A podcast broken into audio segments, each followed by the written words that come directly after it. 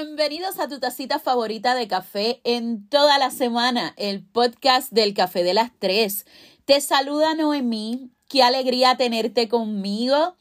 Si eres reincidente, bienvenido otra vez. Si me escuchas por primera vez, hola, eh, ponte cómodo, cómoda y te aseguro que esto se va a poner bien bueno. Miren, primero que todo, les tengo que ser honesta ha sido un papelón grabar el día de hoy. O sea, es de esos días, ustedes saben que yo grabo en casa, de esos días que el universo conspira para hacer todo el ruido posible. Eh, he intentado grabar como tres o cuatro veces y eh, mis hijos de cuatro patas, eh, yo tengo un perrito, Legolas Lavesi y Whisky Anubi, que es mi gato. Están, pero te digo que virado. Eh, yo creo que todo está bajo control. Estoy encerrada en el closet, pero como quiera. O sea, están desacatados. Así que si escuchan algún ruido extraño durante la grabación de este podcast, pues ya saben, no voy a parar, porque ustedes saben que esto es una conversación y, y si paro se me va como que el flow. Miren, eh, cada vez que termina un año, yo siempre me tomo un tiempo para reflexionar ciertas cosas. Porque aunque los duendes navideños, amantes de la Navidad, eh, pintan esta época como que todo es felicidad y paz y amor y nos agarramos de las manos y demás, eh, sí me gusta la Navidad, pero eh, yo también creo que es un momento para reflexionar, y para evaluar dónde estamos parados. Por eso surge el tema del día de hoy. Y yo creo que es buen momento para ver o para evaluar eh, cuál es la herencia que te dejaron tus padres. Y no estoy hablando precisamente de dinero. Mira, el estilo de vida de los progenitores determina el 70% de las conductas y el estado de salud de los hijos en edad adulta. 70%, eso es un montón. Y en arroz y habichuela, ¿qué significa esto? Que el 70% de lo que tú eres ahora mismo como adulto es el resultado directo de tus padres. Dependiendo quiénes sean tus progenitores, este dato puede ser positivo o negativo. Primero que todo, vamos a desmantelar esa idea que tenemos todos de las familias perfectas. Eso a mí me, me saca de quicio porque no existen familias perfectas. Pero de alguna manera los medios de comunicación, este, qué sé yo, yo creo que la cultura, la cultura puertorriqueña como tal nos da eh, esa obligación moral y social de que las familias tienen que ser perfectas. Eh, y entonces tú escuchas comentarios como que, este, pues nosotros tenemos nuestros detallitos, nuestras cosas, pero tenemos unión, que es lo importante. Y así seguimos pasando y escondiendo eh, cositas que nos dejan nuestra familia y que no siempre son buenas. ¿Y a qué me voy a referir? Mira, eh, los hijos están formados de muchas cosas. Y aunque tú no seas padre o madre, yo creo que todos sabemos que en la formación de un individuo los padres ocupan un rol increíble. Pero yo quisiera que el día de hoy, mientras tú me escuchas, tú evaluaras todas esas cositas que quizás indirectamente tú aprendiste de papá y mamá y no son las correctas, como por ejemplo la manera de solucionar conflicto. Quizás tú creciste en un entorno familiar donde todo se resolvía a gritos, a, a discusiones fuertes y quizás golpes. Y como todo se resolvía así, indirectamente tú cuando tienes una pareja eh, repites ese patrón. Eh, quizás es todo lo opuesto. Quizás tú nunca viste a papá y a mamá discutiendo y era porque simplemente los problemas se escondían debajo de la alfombra. y nunca tuviste a papá y a, y mamá teniendo una discusión saludable sobre sus emociones, sobre sus sentimientos, sino que se quejaban individualmente, pero jamás tenían esa confrontación. Eh, por otro lado, eh, quizás eh, las manías de papá y mamá se te pasaron a ti y y tú las sigues repitiendo, no porque sean cosa tuya, sino porque eso es lo que se te enseñó. Mira, una de las cosas que más marcó mi vida, yo lo he hablado en otros podcasts, pero fue mi relación con la comida. Y eso, en definitiva, es algo que se aprende en la casa. Este es esa, ese asunto de vamos a premiar con comida pasa, estamos súper felices, tenemos que comer algo delicioso, estamos súper tristes, vamos a hartarnos de, de helado, dulces y demás.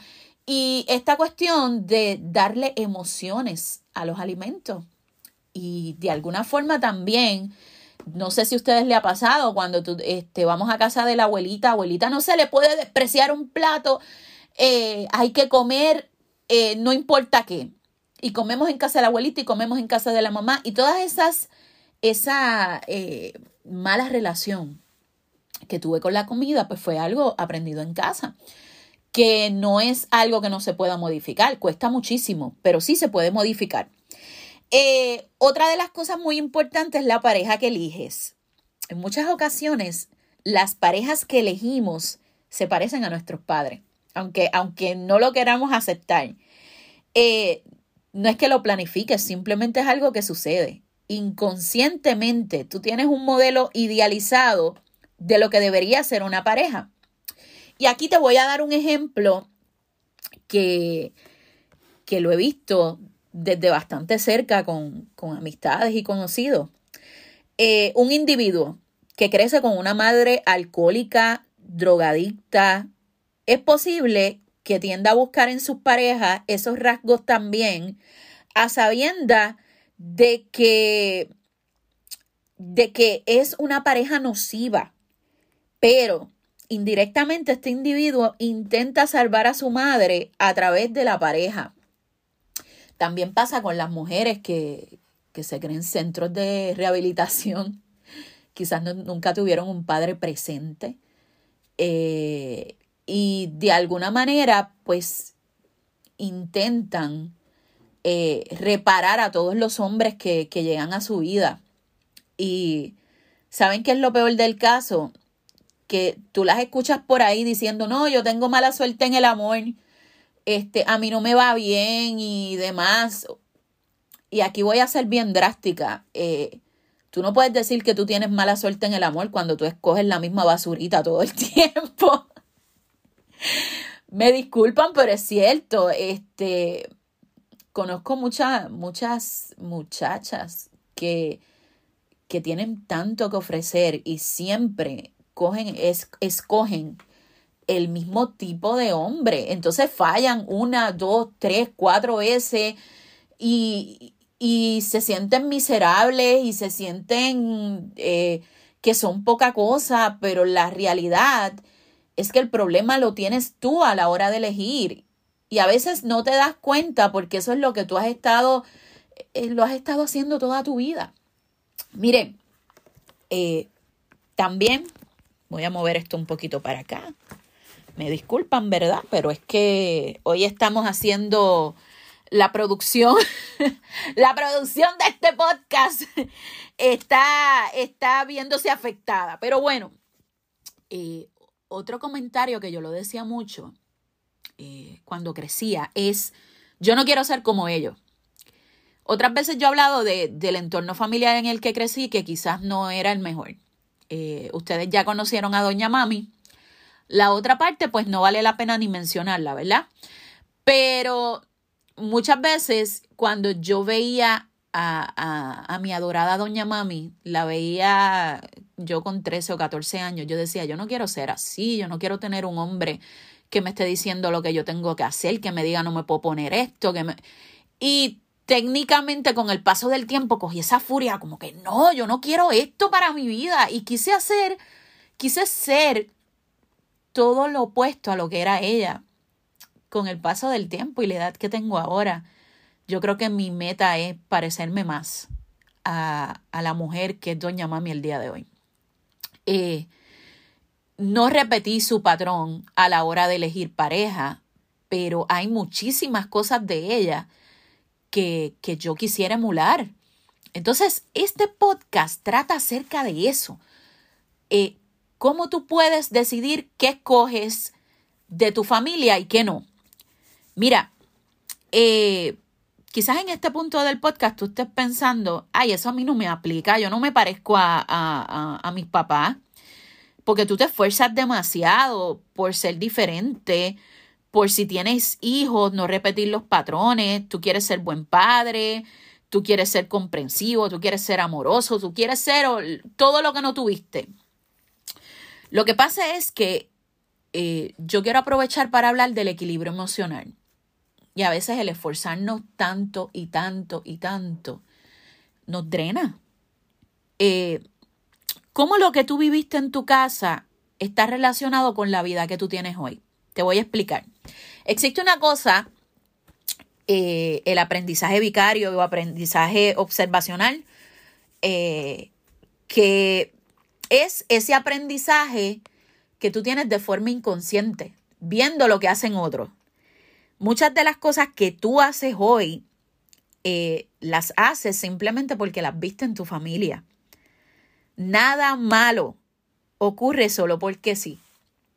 Y ahí yo me quiero detener un poco porque en estos últimos años, en el auge de, de yo soy como soy y yo hago lo que me da la gana y así soy yo y chichichija, o sea, no me malentiendan, a mí me encanta ese flow de, de, de ser original, de tener tu propio estilo, pero en esa ola de hacemos lo que nos da la gana, se ha visto eh, un aumento en, en gente que simplemente no bregan con sus conductas y de alguna forma yo soy así y yo soy así justifica todo. Yo por mucho tiempo utilicé esa, eh, ese escudo del yo soy así.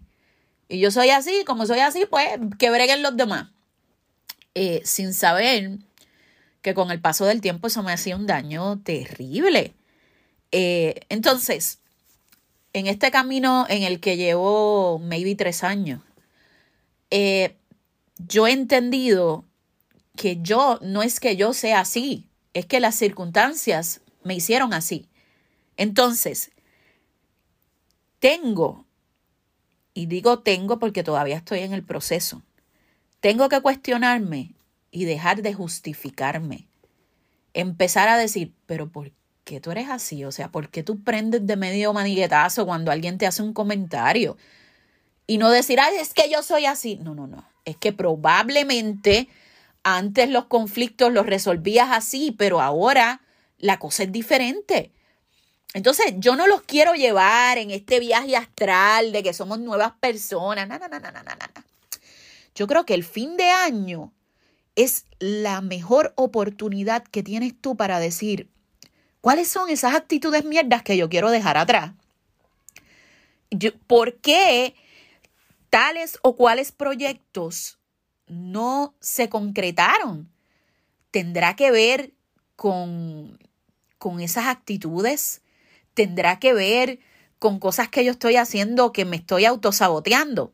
Miren, eh, en esa, en esa ola de yo soy así, hemos normalizado los malos hábitos e incluso los celebramos. Y un ejemplo de esto es las chicas que celebran el asunto de ser tóxica. Yo a veces, eh, yo sé que es parte del vacilón, pero yo creo que todo aquello que tú lo utilizas, que es una mala conducta, y lo utilizas para vacilar, con el tiempo lo repites y lo repites y llegas al punto que te lo crees.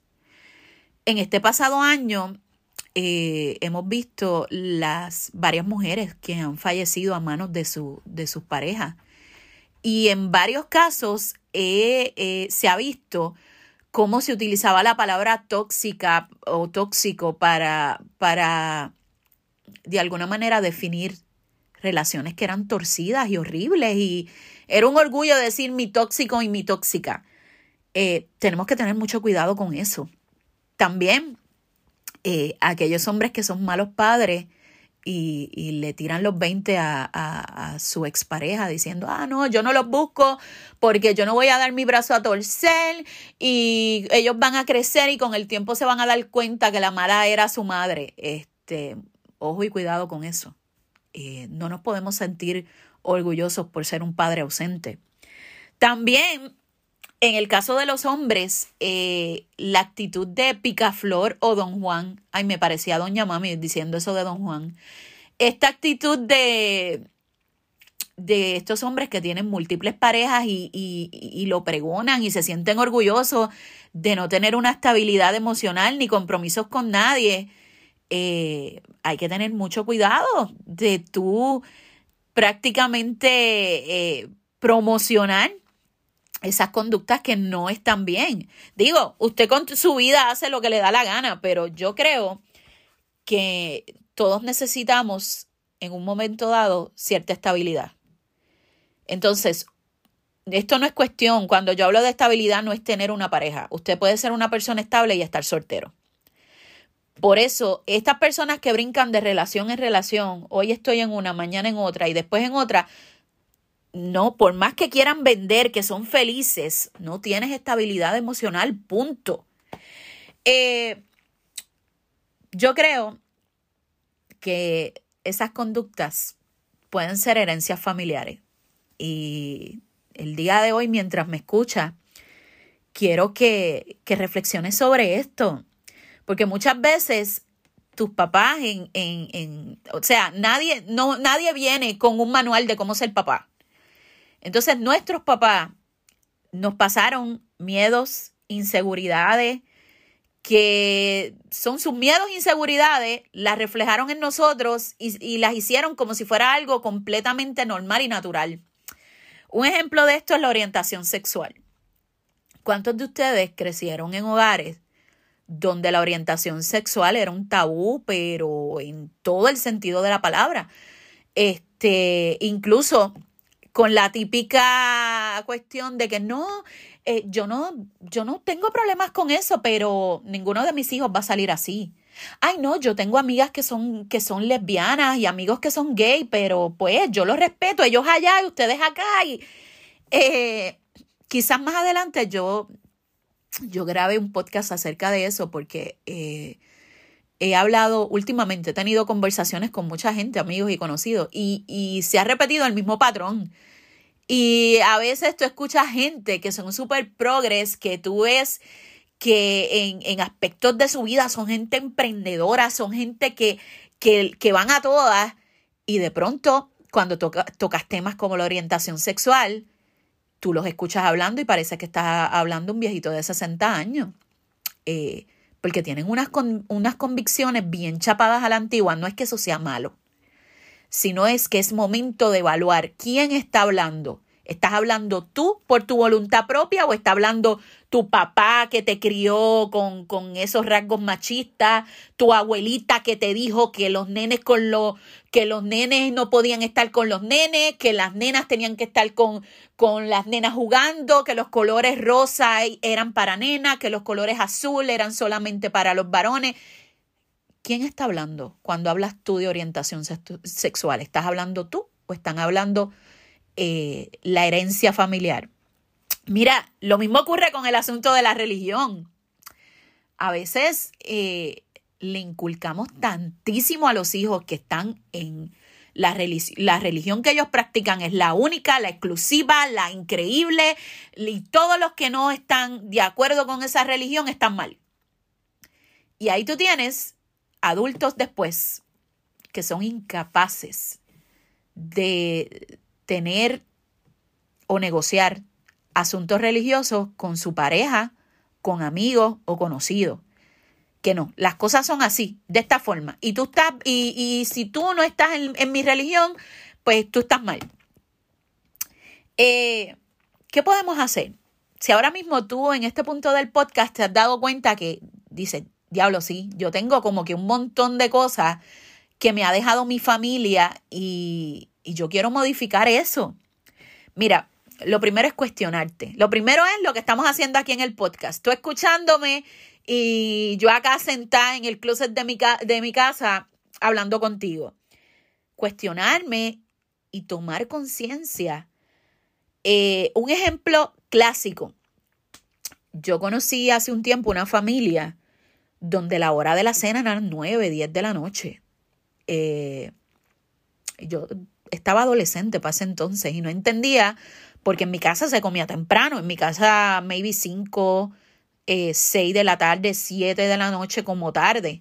Pero entonces luego conozco esta familia donde comían súper tarde, al comer tarde se acostaban tarde y siempre andaban cansados y con sueño. Y yo no podía entenderlo. Luego también ah, hubo, mi amiga en ese entonces tuvo problemas gástricos y demás por, eh, por, por la alimentación. Te pongo un ejemplo clásico. Tienes problemas con la hora de la cena. ¿Qué tienes que evaluar? Las consecuencias. O sea, estoy comiendo tarde, eh, por tanto me estoy acostando tarde, no estoy descansando bien. ¿Qué tienes que hacer? Modificar, reprogramar. O sea, nosotros nos tenemos que ver como, como que somos una computadora y puedes, tienes la habilidad esto no es cuestión de puede. Tienes la habilidad de reprogramar cualquier cosa que te esté interfiriendo en tu vida. Es igual que los diabéticos, tú tienes problemas con el azúcar, pues tienes que reprogramar. Eh, mira, realizar cambios no es fácil.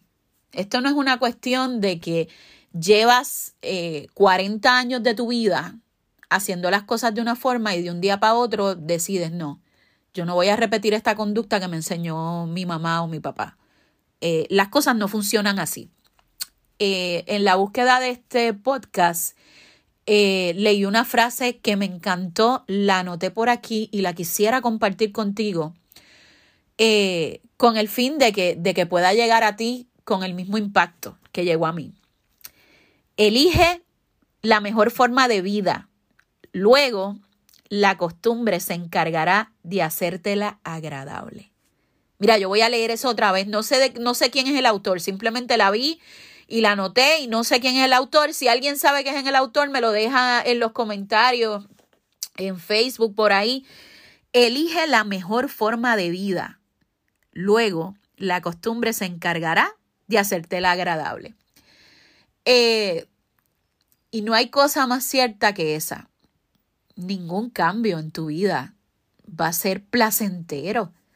Porque todo cambio va a llegar a sacudirte el piso, a, a, moverte de tu zona de confort. Lo que pasa es que tienes que tener persistencia y ahí es donde la mayoría de nosotros fallamos. No tenemos la persistencia necesaria para seguir, para seguir y por encima de todo y por encima de lo incómodo, continuar con los planes. Y yo creo que en este fin de año tenemos que huir de los grandes objetivos, de, las, de esas resoluciones que dicen, quiero bajar 30 libras. Mejor, voy a comenzar a ejercitarme tres veces por semana. Eh, quiero dejar de discutir con mi marido. Mejor, voy a implementar la comunicación. Cuando alguien, algo me moleste, eh, hablarlo, verbalizarlo. Eh, mejor antes de decir, quiero pasar más tiempo con mis hijos, quiero sacarlos, quiero viajar, mejor voy a procurar tener tiempo de calidad con mis hijos. Porque el tú sacarlos y que estén metidos en un celular todo el tiempo, sí, lo sacaste, fuiste aquí, fuiste allá pero el tiempo de calidad es otra cosa. Entonces, eh, huir de los grandes objetivos es dejar de, de, pretender que los cambios drásticos nos van a dar el éxito en las cosas. Vamos a modificar y hacer esos pequeños cambios. Y en aspectos de la familia, eh, yo creo que que siempre vamos a tener una influencia bien importante de nuestra familia. Pero tú decides, tú siempre vas a poder tomar la decisión de, de lo que es pertinente para ti. No sigas repitiendo patrones que tú sabes que no te llevan a ningún lado. Nada, hasta aquí los dejo el día de hoy. Eh, de verdad que me siento eh, súper contenta de volver al closet. Los últimos podcasts no habían sido aquí y yo creo que el closet es como que mi, mi zona de confort. que a veces me, me, salgo de aquí para retarme, pero siempre que regreso siento que estoy como que más cerquita de ustedes. Se les quiere mucho, mucho, mucho. Pasen por Facebook, déjenme saber si este tema les gustó y qué otro tema les gustaría escuchar de mí. Hasta la próxima.